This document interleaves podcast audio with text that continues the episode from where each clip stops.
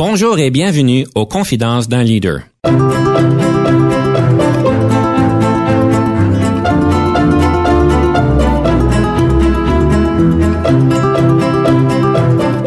Ici Denis Lévesque, coach en leadership. Nous avons donc l'honneur et le privilège de recevoir en studio des leaders qui ont marqué leur communauté afin d'apprendre de leur expérience et de s'inspirer de leur sagesse.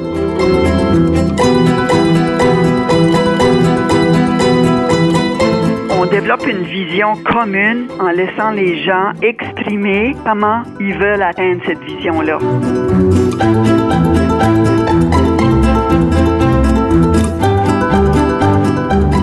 Confidence d'un leader. Aujourd'hui, nous parlons, vous avez deviné, de leadership et nous avons le plaisir aujourd'hui d'aborder plusieurs éléments du leadership. On va parler du leadership transformationnel. Ça veut dire quoi exactement? On va pouvoir explorer cette euh, thématique-là. On va parler de est-ce qu'un leader doit être un levier du changement et on va parler dans le deux minutes du coach la place de la santé chez les grands leaders. Est-ce que la santé physique et mentale est si importante? Pour nous aider à naviguer ça, nous avons le plaisir d'avoir en studio Madame Liane Roy, qui est présidente de la Fédération des communautés francophones et acadiennes du Canada. Bonjour, Madame Roy. Bonjour, Monsieur Lévesque. J'aime toujours présenter nos invités. Vous avez quand même un parcours très intéressant parce que si j'ai bien compris, depuis le 26 juin 2021, vous êtes la présidente évidemment de la fédération, donc euh, c'est quand même assez récent. Mais par avant, vous étiez euh, sous-ministre adjointe au ministère de l'Éducation postsecondaire, de la formation et du travail et au ministère des Affaires intergouvernementales du Nouveau-Brunswick. Alors, vous avez donc travaillé dans ce domaine-là. Vous avez avez même été chercher plusieurs maîtrises, et donc la deuxième maîtrise en éducation et scolarité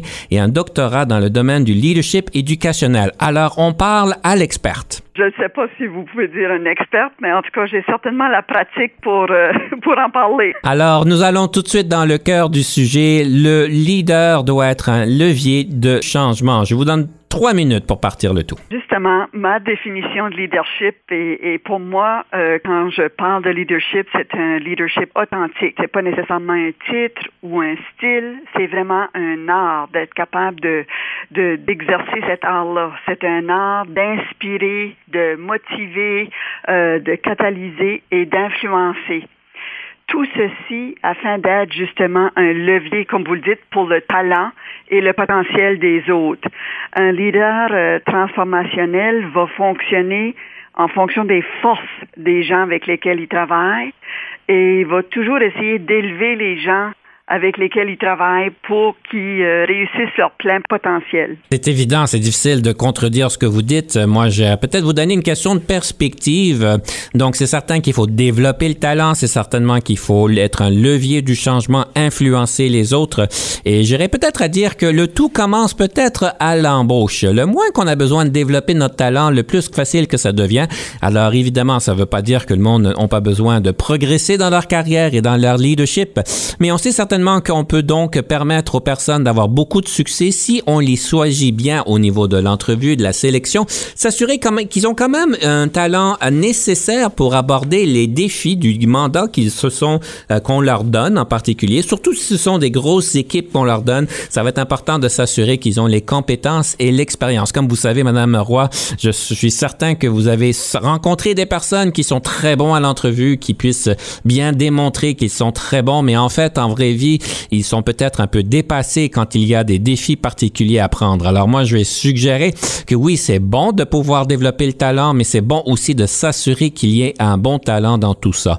Quand on parle d'un leader qui doit être un levier du changement, ben moi, je dirais que oui, c'est certain qu'un leader devrait être un levier du changement, mais on sait que quand on parle de changement, il y a une certaine masse, une certaine population. Et je pense qu'un leader devrait en fait passer beaucoup d'emphase à permettre aux autres d'être un levier du changement, d'aller chercher des personnes qui sont peut-être pro-changement, des personnes, d'influencer certaines personnes qui vont devenir vos ambassadeurs au niveau du changement et qui vont pouvoir en fait aller de l'avant pour pouvoir créer cette vague qu'une personne est rarement capable de pouvoir créer. C'est certain qu'il y a des personnes qui ont cette capacité de créer des grandes vagues de changement et qui sont capables de pouvoir rallier toutes les, les, les, les troupes d'une manière inspirante, charismatique pour un meilleur lendemain, mais ça demande quand même une certaine personnalité certaines compétences que pas tout le monde ont. Alors, j'aimerais peut-être focaliser sur le point que ça serait peut-être bon d'avoir des ambassadeurs, d'aller mousser ces ambassadeurs de changement pour que eux puissent aller, en fait, chercher les autres et une masse populaire qui vont pouvoir adopter les changements, les implémenter d'une manière rapide et d'assurer qu'il y ait de moins en moins de barrières. Alors, c'est peut-être un peu ma question de perspective sur le sujet. Madame Roy, je vous donne le micro pour quelques minutes pour réagir. Je suis tout à fait d'accord avec vous, euh, Monsieur Lévin, qu'il faut trouver le potentiel dans les autres et il faut identifier quelles sont leurs forces pour justement nous aider à atteindre le but ultime qu'on veut atteindre. Si c'est un changement ou si, dépendamment du dossier, faut vraiment être capable d'aller chercher la force de chacun et mettre cette force-là à contribution pour l'ensemble. C'est un peu comme planter une graine.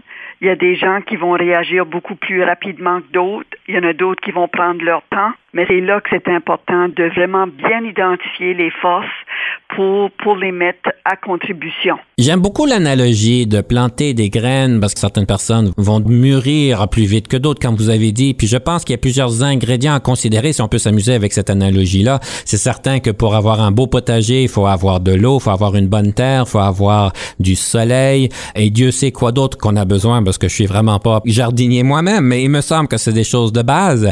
C'est une belle analogie à trouver au niveau du changement. Il faut pouvoir permettre que les personnes ont un environnement dans lequel ils sont capables de pouvoir mûrir, de pouvoir se dépasser, de pouvoir en fait créer ce nouveau lendemain. Est-ce que c'est une belle analogie? C'est une belle analogie, puis il faut s'assurer que le potager continue à donner aussi. Parce qu'il y a même des sortes de plantes qui continuent à pousser après la saison pour la prochaine saison. c'est ce qu'on veut. On veut essayer de planter cette graine-là pour qu'elle pousse. On peut la récolter, mais après qu'elle pousse à nouveau. Donc, elle va se multiplier. On s'en va vraiment dans, dans, des métaphores intéressantes, la multiplication de nos jardins pour les changements.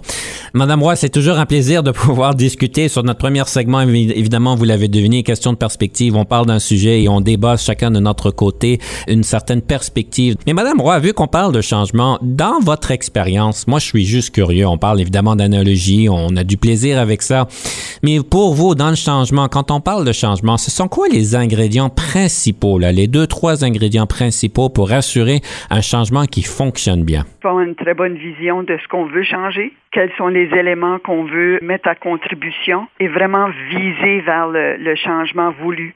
Faut pas que ça soit trop compliqué, c'est plus facile de compartimenter les changements à mettre en place mais c'est la vision de où on veut se rendre, le résultat ultime. Cette vision-là, comment est-ce qu'on fait pour la créer? Je présume qu'on n'arrive pas du jour au lendemain, puis on l'a déjà bien articulé, ça fait du sens. Dans, votre expérience, là, ça prend quoi pour bien articuler la raison d'un changement? Des fois, le changement peut être imposé. Si je pense à mon expérience et les, différents euh, dossiers que j'ai eu à travailler, euh, parfois c'est euh, c'est quelqu'un d'autre, une, une force externe qui nous demande de faire un changement. Et parfois, c'est nous, en travaillant dans un secteur particulier, on s'aperçoit qu'on doit effectuer euh, certains changements.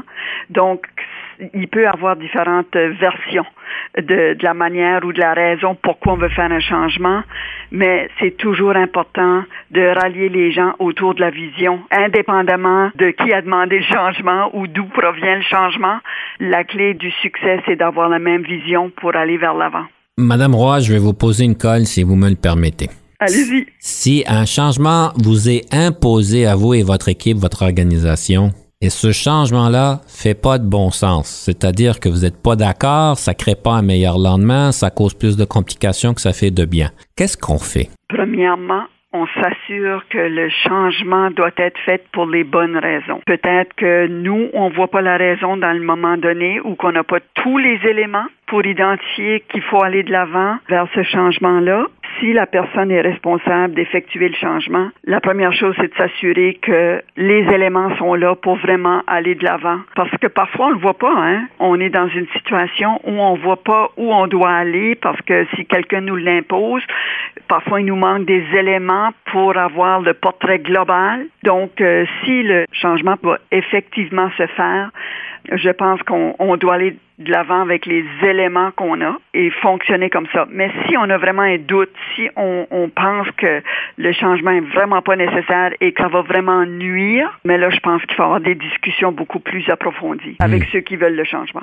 Madame Roy, c'est bien du plaisir de parler changement, évidemment. Alors, on va changer de cap. Je vous ai demandé de préparer trois pièces musicales et de nous les présenter. Je vais commencer avec la première pièce musicale de votre choix. Quelle est la, la première pièce musicale que vous aimeriez nous présenter aujourd'hui? Étant donné qu'on parle de changement, je pense que la pièce euh, que je commencerai avec, c'est euh, la chanson de Grand Pré de Madame Arsenault qui vient de, de l'île du Prince-Édouard, Angèle Arsenault. Ce qui m'intéresse ou ce qui m'interpelle dans cette chanson-là, à un moment donné, dans le refrain, elle nous dit Si mon histoire est triste, ce n'est pas votre faute, mais soyons des artistes, écrivons-en une autre qui sera bien plus belle, beaucoup moins dramatique, avec des arcs-en-ciel, de la danse et de la musique. À partir d'aujourd'hui, bâtissons l'avenir en gardant du passé nos plus beaux souvenirs. Et cette chanson-là termine en disant, nous marchons droit devant, parlant notre langage, notre histoire nous a grandi, notre histoire n'est pas finie. Donc quand on parle de changement, ou de changement transformationnel. Cette chanson ici nous amène vraiment à prendre du passé ce qui va nous nourrir, ce qui va nous orienter vers l'avenir, mais de ne pas s'apitoyer sur notre sort en autres mots, mais de prendre du passé ce qui est important pour nous guider vers l'avant. J'adore ça, c'est très poétique. On va écouter Angèle Arsenault. Nous allons prendre une pause par la suite. Restez des nôtres parce que quand on revient, on va parler des trois moments marquants de Madame Liane Roy. On porte toujours en soi un peu de son pays. Et moi je n'oublie pas que je suis d'Acadie. Si mon histoire est triste, ce n'est pas votre faute, mais soyons des artistes, écrivons-en une autre qui sera bien plus belle, beaucoup moins dramatique, avec des arcs-en-ciel, de la danse et de la musique. À partir d'aujourd'hui, bâtissons l'avenir en gardant du passé nos plus beaux souvenirs.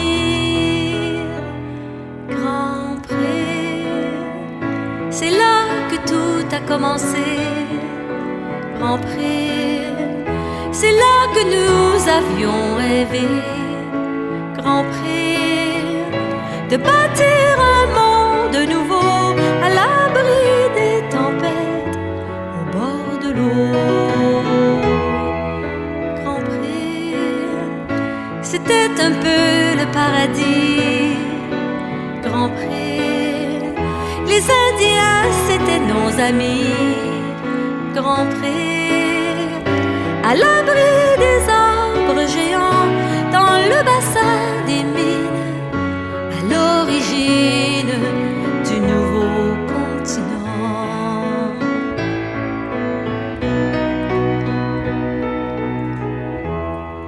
Non, ils sont pas venus, les soldats, c'est pas vrai car dans la petite église, tous les hommes priaient, les femmes à la maison préparaient le fricot, les enfants dans les champs surveillaient les troupeaux.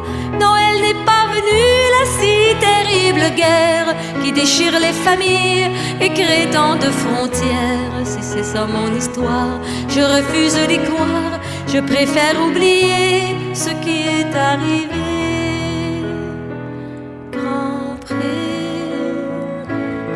Peuple qu'on a déporté. Grand Pré, une page d'histoire qu'on a déchirée. Grand Pré, les maisons, les fermes brûlées, tout ce qu'on avait bâti s'est effondré. Grand Pré, où sont les Leblancs, les légères?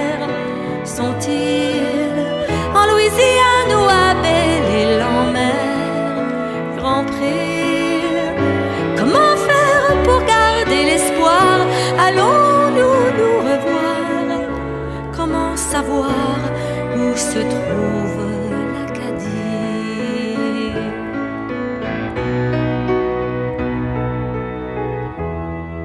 Dans les prisons de Londres et dans les ports de Nantes, pendant de longues années, ils vivèrent dans l'attente de pouvoir retourner chez eux en Amérique. On les a bien nommés les piétons de l'Atlantique, ces braves paysans qui venaient du Poitou, du Berry, de la Touraine, de la Bretagne, de l'Anjou. Ils avaient tout quitté pour un peu de liberté, on les a condamnés à vivre en exil.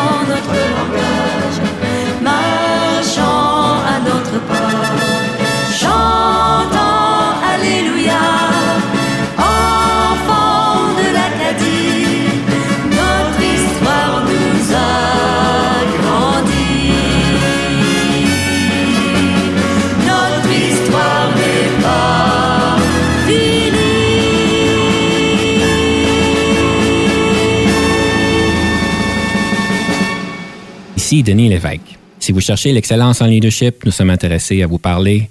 Venez nous visiter à solutionoptigestion.ca.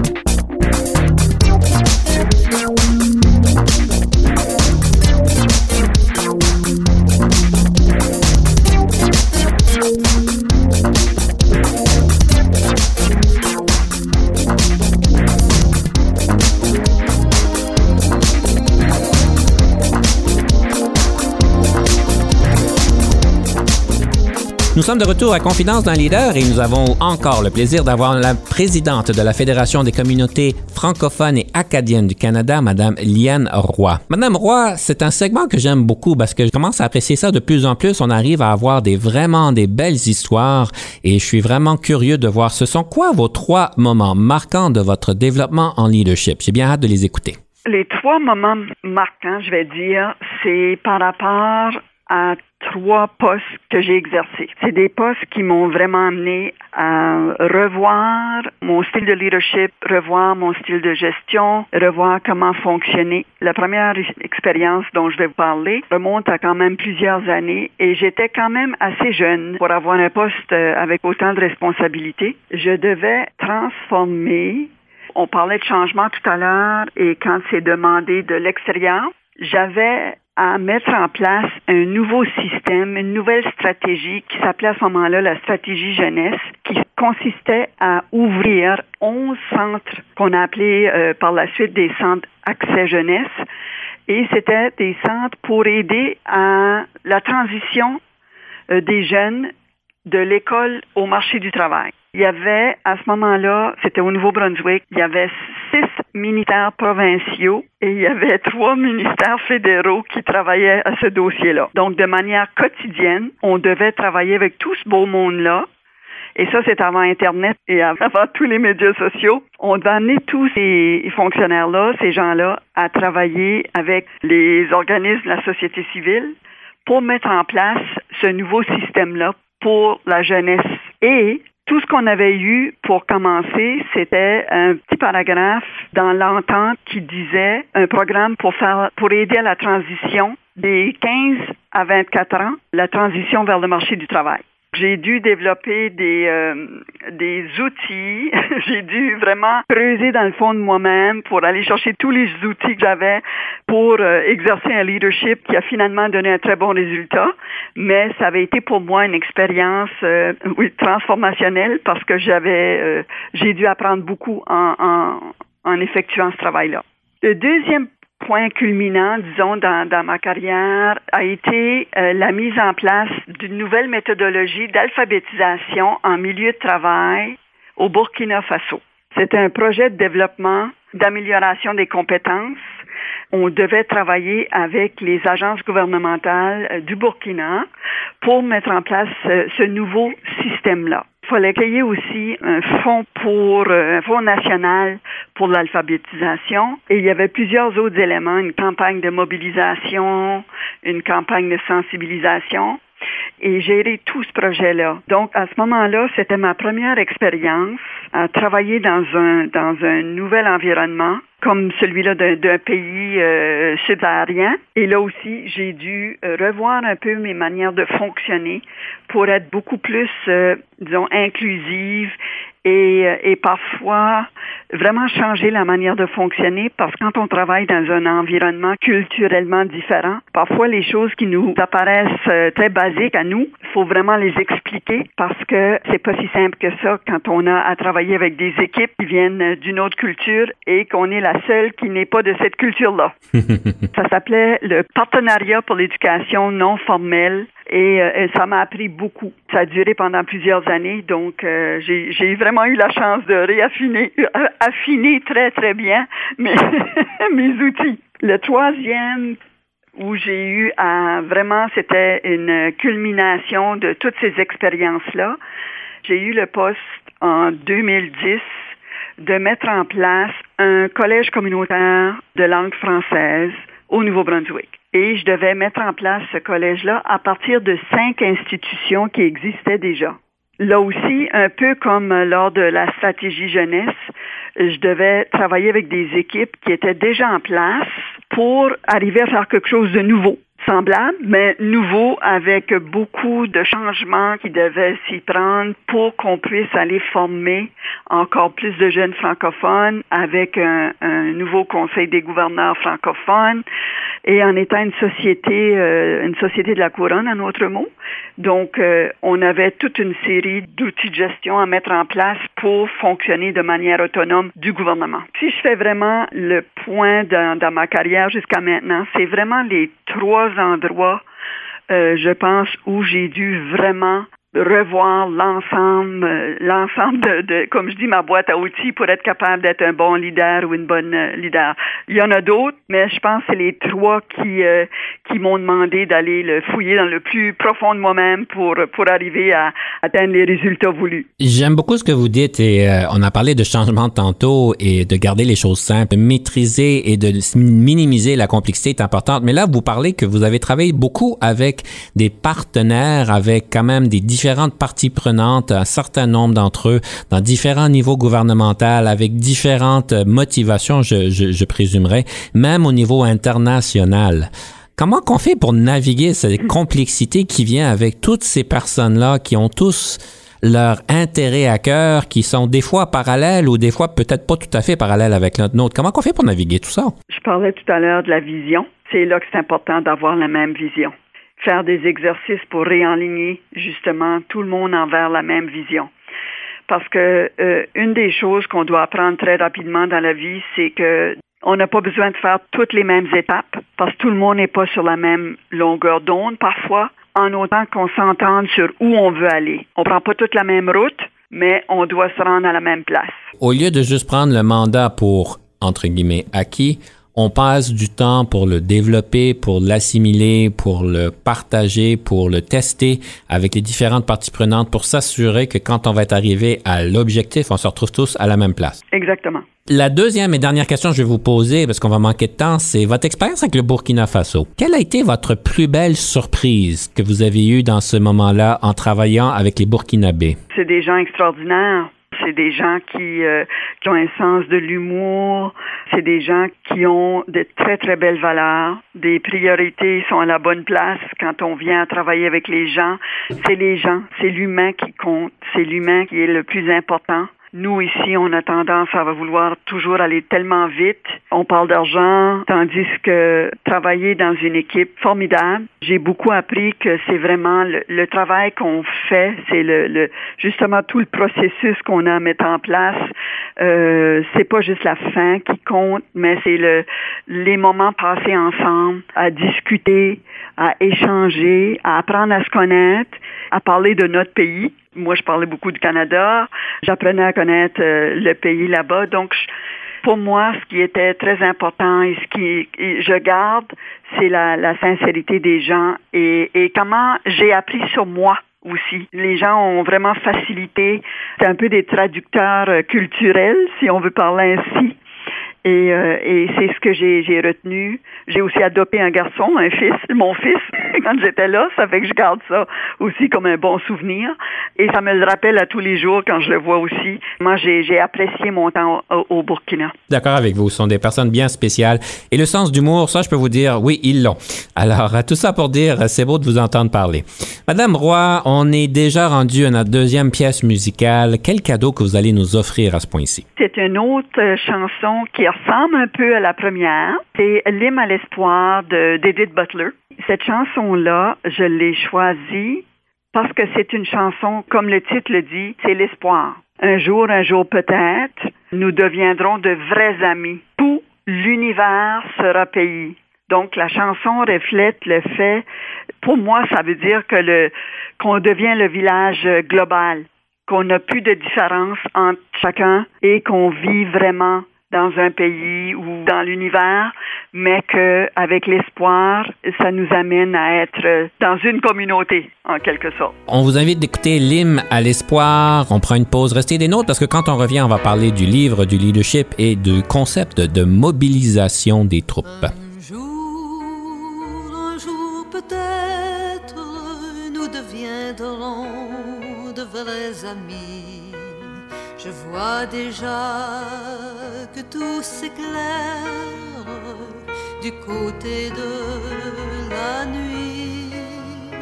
Un jour, un jour peut-être, tout l'univers sera pays. Je vois déjà venir la fête du côté de la vie l'espoir à nos fenêtres, l'espoir qu'un jour peut-être le soleil pourra se lever du côté de la liberté. Un jour, un jour peut-être bien au-delà nous laisserons partir la haine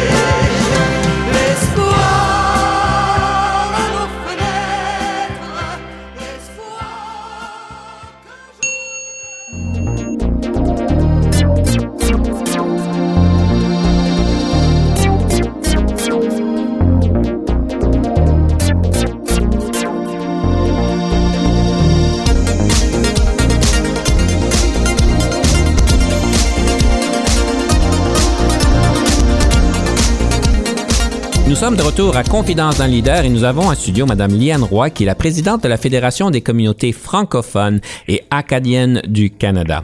On parle donc à ce point-ci d'un livre sur le leadership. C'est toujours quelque chose que j'apprécie énormément et j'ai hâte de voir quel livre que vous nous proposez aujourd'hui, Madame Roy. Ce que je vous propose aujourd'hui, c'est le livre de l'ancien militaire euh, Rick Hillier sur le leadership. Qu'est-ce que vous avez retiré de ce livre-là? C'est un livre que ben, il est sorti en 2010 et c'est un livre que quand je l'avais lu euh, il y a quand même quelques années, qui vraiment parlait des grands principes de leadership à la façon de, de M. Hillier, qui nous donnait des exemples concrets de, de comment il avait vécu ces grandes approches-là, ces grands principes de leadership-là dans sa carrière de militaire. Est-ce qu'il y a une leçon en particulier qui vous a marqué? Quand il nous disait qu'il faut vraiment s'assurer qu'il y a quelqu'un qui est capable d'être un bon leader parce que quand vous savez dans les conditions que nos militaires travaillent, c'est souvent des questions de vie ou de mort.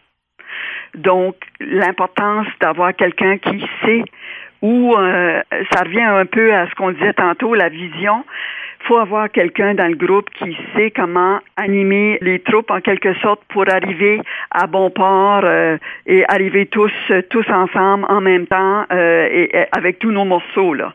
Donc je, trouvais que dans son livre c'était très euh, imagé très pratique et je suis une personne qui est très pratique moi aussi.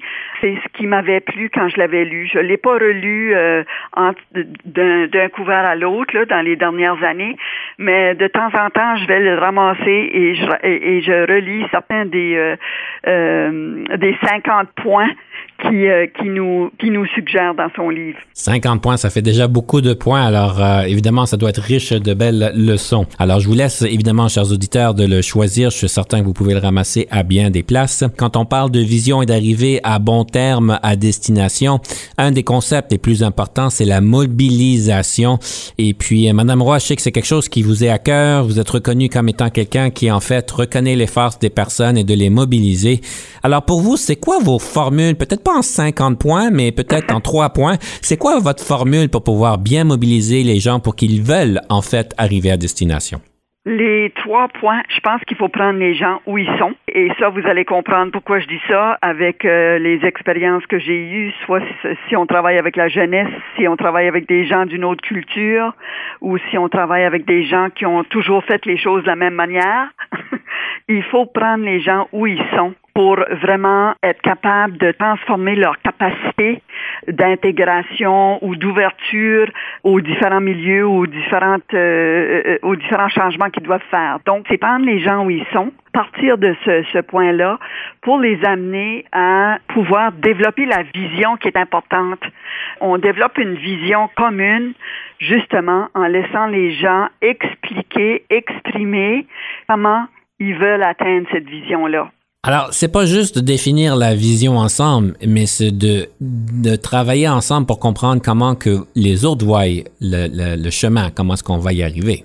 Oui, parce que c'est comme ça qu'on peut arriver à, à, un consensus et à une manière de fonctionner. Si tout le monde a pris part dans le plan à mettre en place ou la stratégie à utiliser, ils vont beaucoup, beaucoup plus être partie prenante de, de, de toute la route, là ils vont vouloir vraiment y participer s'ils retrouvent chacun euh, un peu de un peu d'eux-mêmes dans le plan d'action qui est mis en place. Et Madame Roy, est-ce que ça vous est déjà arrivé d'avoir une situation où est-ce qu'en fait il n'y avait pas de consensus sur la destination ou même sur comment qu'on était pour y arriver, que malgré tous les efforts, le temps passé, qu'il y avait des grosses différences qui faisaient que ça faisait difficile d'avancer?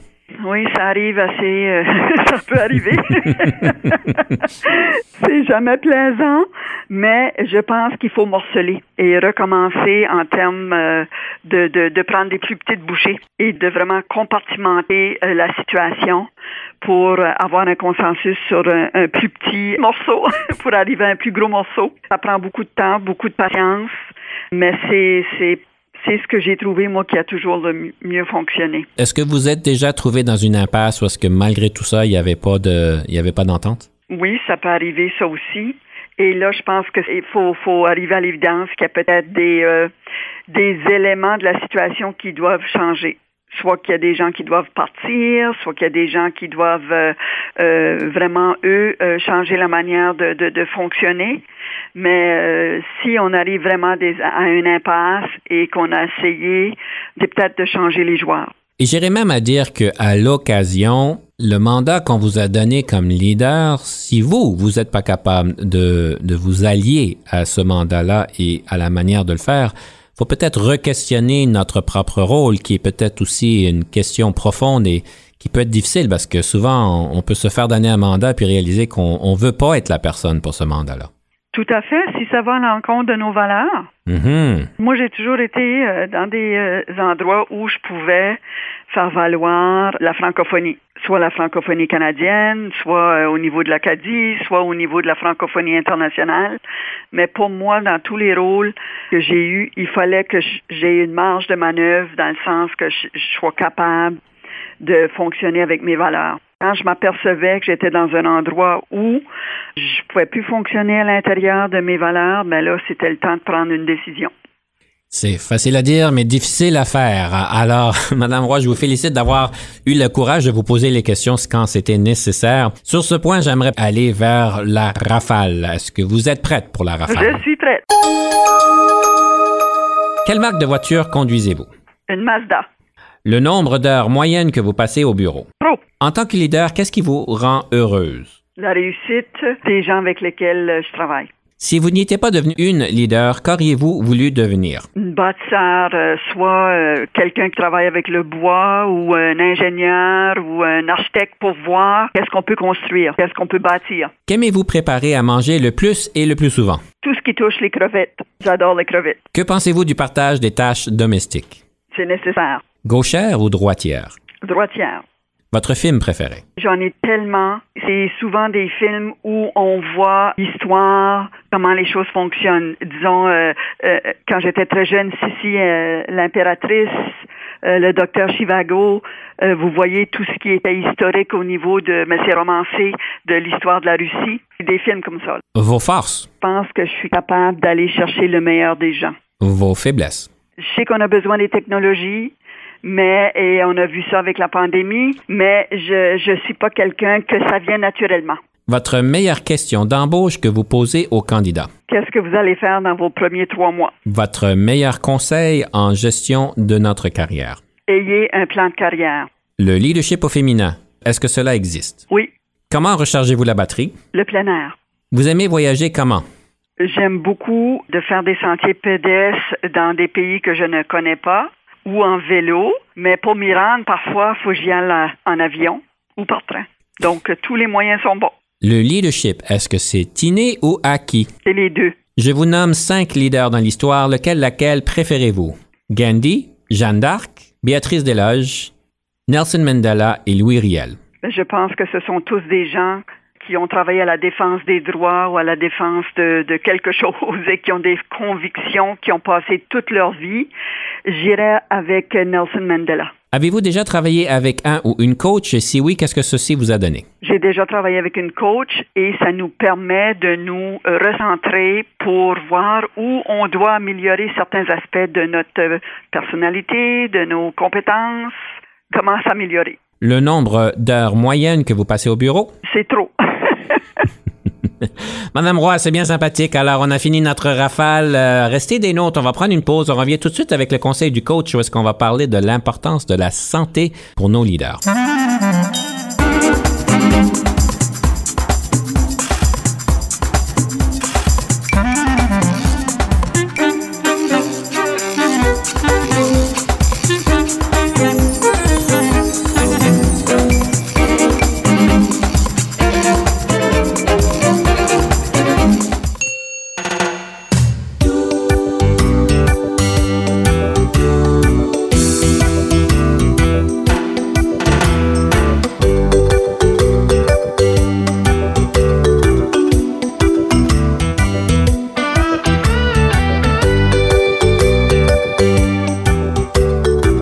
Retour à Confidence d'un leader. C'est le temps du conseil du coach et aujourd'hui, je voulais simplement vous rappeler de l'importance de la santé pour nos leaders. On sait évidemment que le plus haut qu'on va en organisation, souvent ce que j'observe, c'est que les personnes sont très dédiées, mettent beaucoup de temps et mettent beaucoup d'heures, même les fins de semaine, les soirées. Des fois, c'est un petit peu fou, je devrais vous dire. Et puis, à un moment donné, il faut se poser la question, comment est-ce qu'on est optimal à nous-mêmes et comment est-ce qu'on peut, en fait, euh, est-ce que le plus d'heures qu'on met devient, en fait, c'est un détriment pour nous-mêmes et pour même nos équipes. Il y a énormément d'études qui vont vous dire que si on est au travail plus que 10 heures de suite, notre efficacité commence à descendre. Évidemment, on voit ça souvent dans des situations cliniques avec les docteurs, les infirmières. C'est très populaire, ces, ces genres de, de, d'études-là, parce qu'évidemment, ces personnes-là prennent des, des décisions qui sont des fois des questions de vie ou de mort. Évidemment, ceci se traduit au niveau des, des, des gestionnaires et des dirigeants en organisation. Si vous faites un 12 heures, si vous faites un 14 heures à l'occasion ou régulièrement, faut se poser la question, est-ce que ceci nous aide vraiment? Et qu'est-ce que ceci démontre par rapport au restant de l'équipe quand on vous voit travailler, vous envoyer des courriels à minuit le soir, à 2 heures le matin, est-ce que ça donne vraiment la bonne impression? Donc, euh, je veux faire un petit, une petite série de segments qui seraient bons à considérer et la première chose que j'aimerais vous inviter à considérer, c'est est-ce que ça fait vraiment du sens de travailler tant d'heures que ça? Notre invité ici aujourd'hui nous a dit qu'elle travaille trop d'heures. On ne sait pas si c'était 50 ou 60, mais ça arrive souvent que j'entends des, euh, de mes clients qui passent 50, 60 heures et plus au bureau par semaine d'une manière continue. Et je peux vous dire, à, un moment donné, euh, on frôle le burn-out. Et je sais pas si vous avez connu du monde qui ont été au niveau du burn-out, mais c'est pas beau. Et en fait, ça vient nous frapper très, très, très soudainement et ça nous prend du temps à y revenir. Alors aujourd'hui, simplement mettre un peu le contexte dans lequel j'aimerais dans les prochaines séries vous proposer à considérer différentes choses au niveau de la santé. Et mais j'aimerais partir donc nos, notre série de capsules avec ceci.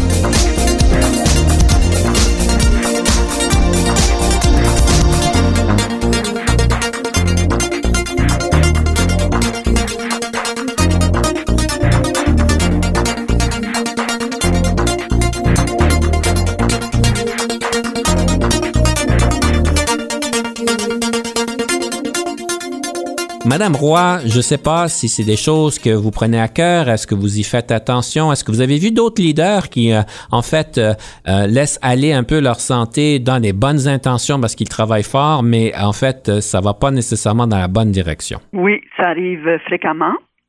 Mais il y en a aussi qui ont identifié comment très bien vivre, comment mettre beaucoup d'heures, mais espacées par des semaines de vacances ici et là donc, euh, c'est comme ça qu'ils atteignent un peu euh, l'équilibre. Évidemment, chacun a un peu notre, nos propres dynamiques. Pour vous, c'est quoi votre formule magique, si on peut l'appeler comme ça, pour avoir cet équilibre de travail-maison qui devient de plus en plus populaire, évidemment? Suis pas la meilleure à parler de l'équilibre, mais je pense qu'une bonne alimentation, de l'exercice et de bien de bien se connaître aussi et d'écouter notre corps. Je sais que c'est un cliché de dire ça, mais je pense que c'est ça la meilleure solution, c'est quand on sait qu'on doit s'arrêter, il faut s'arrêter. Il faut trouver le temps d'écouter notre corps parce que notre corps nous donne des signes subtils qu'on risque de pas entendre quand on est très occupé. Oui. Madame Roy, j'aimerais euh, continuer avec différents sujets. Je sais que vous êtes reconnue comme étant une leader qui mène vers la transformation. Alors, moi, j'ai pas le contexte du commentaire, mais j'aimerais que ça explorer euh, en quelques secondes, en une minute ou quelque chose comme ça. C'est quoi le leadership transformationnel pour vous euh, et, c'est quoi l'ingrédient le plus important? L'ingrédient le plus important, c'est l'agilité. C'est d'être capable de prendre la situation en avant de, de, soi et de voir comment on va être capable de la transformer et qu'est-ce qui vont être les éléments essentiels pour cette euh, transformation-là que ce soit au niveau d'un changement systémique. Euh, le pari pour les gens est tellement important quand on a des changements systémiques à faire, que ce soit au niveau d'une communauté ou, euh, ou d'une organisation. Une autre chose qu'on vous reconnaît qui est un peu similaire à ça, c'est la question d'influence. Évidemment, vous avez parlé, vous avez travaillé avec beaucoup de différentes parties prenantes dans votre carrière, même au niveau international. Comment est-ce qu'on peut être plus influent? Ce serait quoi le, le conseil que vous auriez à donner à un jeune ou une jeune leader qui voudrait être plus influent? C'est de bien se connaître et de savoir où on va aller, qu'est-ce qu'on veut atteindre pour être capable, de, après ça, de se mettre un plan d'action euh, avec les gens qu'on doit rencontrer pour arriver euh, à, notre, à notre but. Donc, c'est d'être clair sur qui nous sommes et comment est-ce qu'on peut, on voit euh, y arriver. Oui, il faut vraiment bien se connaître. Faut savoir qu'est-ce qui nous anime, où on a des faiblesses et comment on est capable de faire un tout avec ça. Toujours, euh, l'apprentissage, hein, c'est tout au long de la vie, donc faut toujours travailler sur soi. Il y a toujours des choses à apprendre et à changer dans mon expérience. Euh, puis je suis rendu à 50 ans, donc euh, c'est drôle quand il y a toujours des nouvelles choses à apprendre. oui. Quelles sont les dispositions et les caractéristiques des personnes engagées au sein de leur communauté ou de leur milieu? Parce qu'évidemment, vous êtes reconnu comme quelqu'un qui l'est impliqué et engagé. Je pense que l'écoute, l'écoute pour euh, essayer d'identifier qu'est-ce qui ne fonctionne pas bien, l'écoute des besoins, soit de la personne, de la communauté ou de l'organisation, l'observation de voir qu'est-ce qui pourrait être fait différemment. Et il faut amener les gens à voir que les choses peuvent être faites différemment. Une chose aussi qu'on vous euh, qu'on a dit sur vous, c'est qu'on vous compare à Abdou Diouf, qui est l'ancien président du Sénégal et secrétaire général de l'Organisation internationale de la francophonie. Est-ce que vous avez une idée pourquoi qu'on vous compare à Monsieur Diouf? Non. Non, parce que c'est tout un honneur d'être comparé avec un si grand personnage, grand aussi physiquement, mais très grand en termes d'accomplissement. La raison qu'on m'a donnée, c'est qu'il, euh, il, Monsieur Diouf est pour euh, pour vous un modèle de leadership engagé et transformationnel, un leader qui s'était évertué dans, pour les reconnaissances et l'avancement de la francophonie dans, la, dans le monde. Il semble que vos euh, intérêts, vos mandats, votre vision, votre passion sont partagés avec euh, Monsieur Diouf. Ben, c'est un homme très grand. Euh, il a accompli beaucoup. C'est vrai qu'il avait, c'était un leader extraordinaire. il connaissait, il était très près des gens et je pense que c'est ce qui a, euh, qui a été sa grande force, de se souvenir des gens, de se souvenir d'eux et d'être capable de les, les mettre à, contribution. Euh, j'aimerais ça savoir votre vision du rôle qui devrait jouer la francophonie canadienne au sein de la francophonie internationale. Ça, c'est une grosse question. Euh, oui, euh, je pense qu'on n'aura pas assez de temps dans l'émission, mais en gros, on a de très belles expériences. On a des organisations au niveau de la, francophonie canadienne, que ce soit nos jeunes, que ce soit les femmes, que ce soit nos expériences au niveau, euh, si on parle du regroupement RESDAC, au niveau des compétences et de l'alphabétisation. On a de belles choses qu'on peut contribuer euh, qu'on peut faire euh, parce que souvent dans nos communautés, on a appris à fonctionner avec ce qu'on avait de disponible. On est des gens dans, dans plusieurs de nos régions qui sont très innovants. On a fait des choses avec presque rien quand on regarde dans notre histoire. Et je pense qu'on a, on a beaucoup de, de partage qu'on peut, euh, euh, beaucoup d'éléments qu'on peut partager avec la francophonie internationale. Ça, c'est au niveau des gens. Si on regarde au niveau de nos gouvernements, c'est certain que le Canada étant un grand pays qui croit dans la diversité, au niveau de ses politiques publiques, il y a certainement de belles collaborations et il peut jouer un rôle encore plus grand au niveau de la, francophonie internationale. C'est toutes des belles choses qui peuvent s'en venir, si on peut dire. Et la dernière question que j'ai pour vous, puis vous avez, vous allez me dire, vous n'avez pas le temps parce que je vous donne littéralement 25 secondes. L'avenir du bilinguisme officiel dans un Canada de plus en plus multiculturel, tout ça en 25 secondes. C'est possible. c'est possible. On a déjà 50 ans avec la loi sur les langues officielles. On veut moderniser la loi et je pense qu'on est capable de le faire et on sera capable d'arriver à de très bons résultats parce que si on, on est respectueux de nos euh, minorités, que ce soit euh, de la langue française, des gens qui s'expriment en français, euh, et de nos communautés francophones, ça va donner toute, euh, toute un, allure pour euh, le, reste du multiculturalisme. Mais, mais c'est très important et je pense qu'il faut s'y pencher. Madame Roy, ce fut un grand plaisir de vous parler aujourd'hui, de pouvoir en fait apprendre à vous connaître et de partager votre sagesse. Malheureusement, nous devons clôturer notre émission. Alors, j'aimerais vous inviter, comme on le fait toujours, de, si vous avez une citation à nous partager, question de nous inspirer. Le secret du changement consiste à concentrer son énergie pour créer du nouveau et non pas pour se battre contre l'ancien. Créer du nouveau et pas se battre contre l'ancien. Et puis, j'aimerais vous inviter de nous présenter la troisième pièce musicale. C'est une artiste que j'ai eu l'occasion de voir, Zaz, et la chanson, c'est Je veux. C'est un peu une comparaison des gens qui peuvent fonctionner sans avoir les grandes marques, sans porter les vêtements qui sont griffés. Son opinion sur l'argent. Merci pour ce beau cadeau. On va donc écouter Je veux, mesdames et messieurs, soyez des nôtres la prochaine fois. Et Madame Roy, merci encore une fois pour l'émission aujourd'hui. Merci à vous. Donnez-moi une suite au Ritz, je n'en veux pas des bijoux de chez Chanel, je n'en veux pas. J'en ferai quoi? Offrez-moi du personnel, j'en ferai quoi? Un manoir à Neuchâtel, ce n'est pas pour moi. Offrez-moi la tour Eiffel, j'en ferai quoi?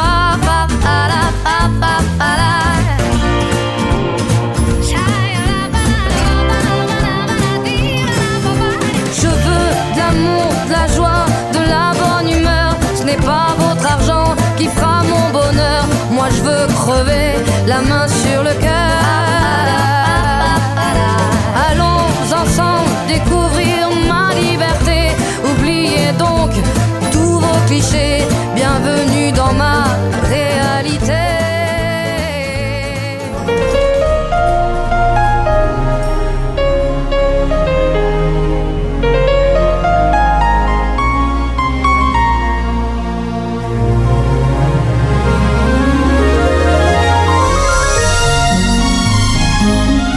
Conception, animation, entrevue et recherche, Denis Lévesque. Montage et réalisation, Jean-Paul Moreau. Confidence d'un leader est une production et une présentation d'Unique FM 94,5.